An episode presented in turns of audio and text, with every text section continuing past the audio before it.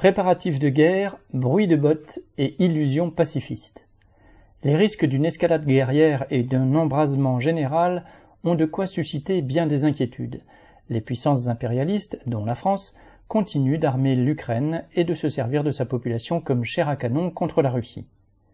Les tensions s'aggravent dans le monde du fait de la concurrence et de la compétition entre les grandes puissances.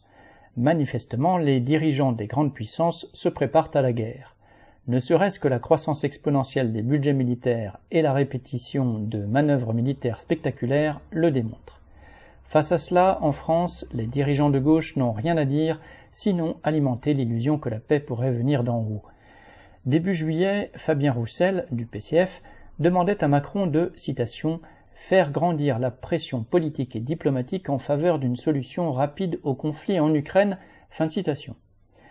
Jean-Luc Mélenchon écrivait quant à lui le 19 août, La Russie doit sortir d'Ukraine sans condition, et dans ce cadre, chacun des deux pays doit avoir ses garanties de sécurité pour la suite. Fin. Ces propos reviennent à demander à la diplomatie internationale et à des gouvernements au service des capitalistes comme celui de Macron de se soucier de protéger les populations de la guerre. Pourtant, comment ne pas voir, dans toutes les guerres actuelles, la politique des pays impérialistes et la préoccupation de protéger non la paix mais leur profit, le pillage des richesses, l'accès au pétrole, au gaz, etc.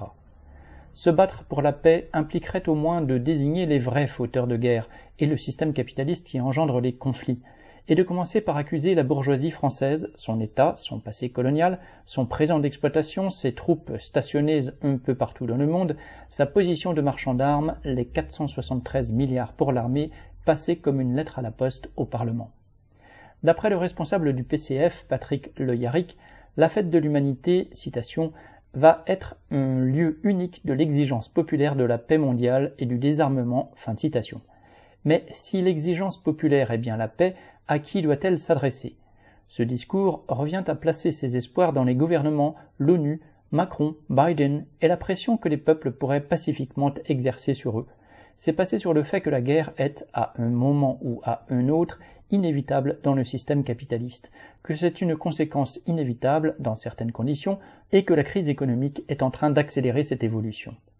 Il faut au contraire affirmer que la lutte contre la guerre est inséparable de la lutte pour se débarrasser du capitalisme, c'est-à-dire de la lutte révolutionnaire. Ne pas le faire, c'est poser un bandeau sur les yeux des travailleurs et leur attacher les mains, c'est finalement, comme l'histoire l'a montré par deux fois, lors des précédentes guerres mondiales, se préparer à trahir leur camp et à soutenir son propre impérialisme dès que les hostilités seront déclenchées. Charles Legoda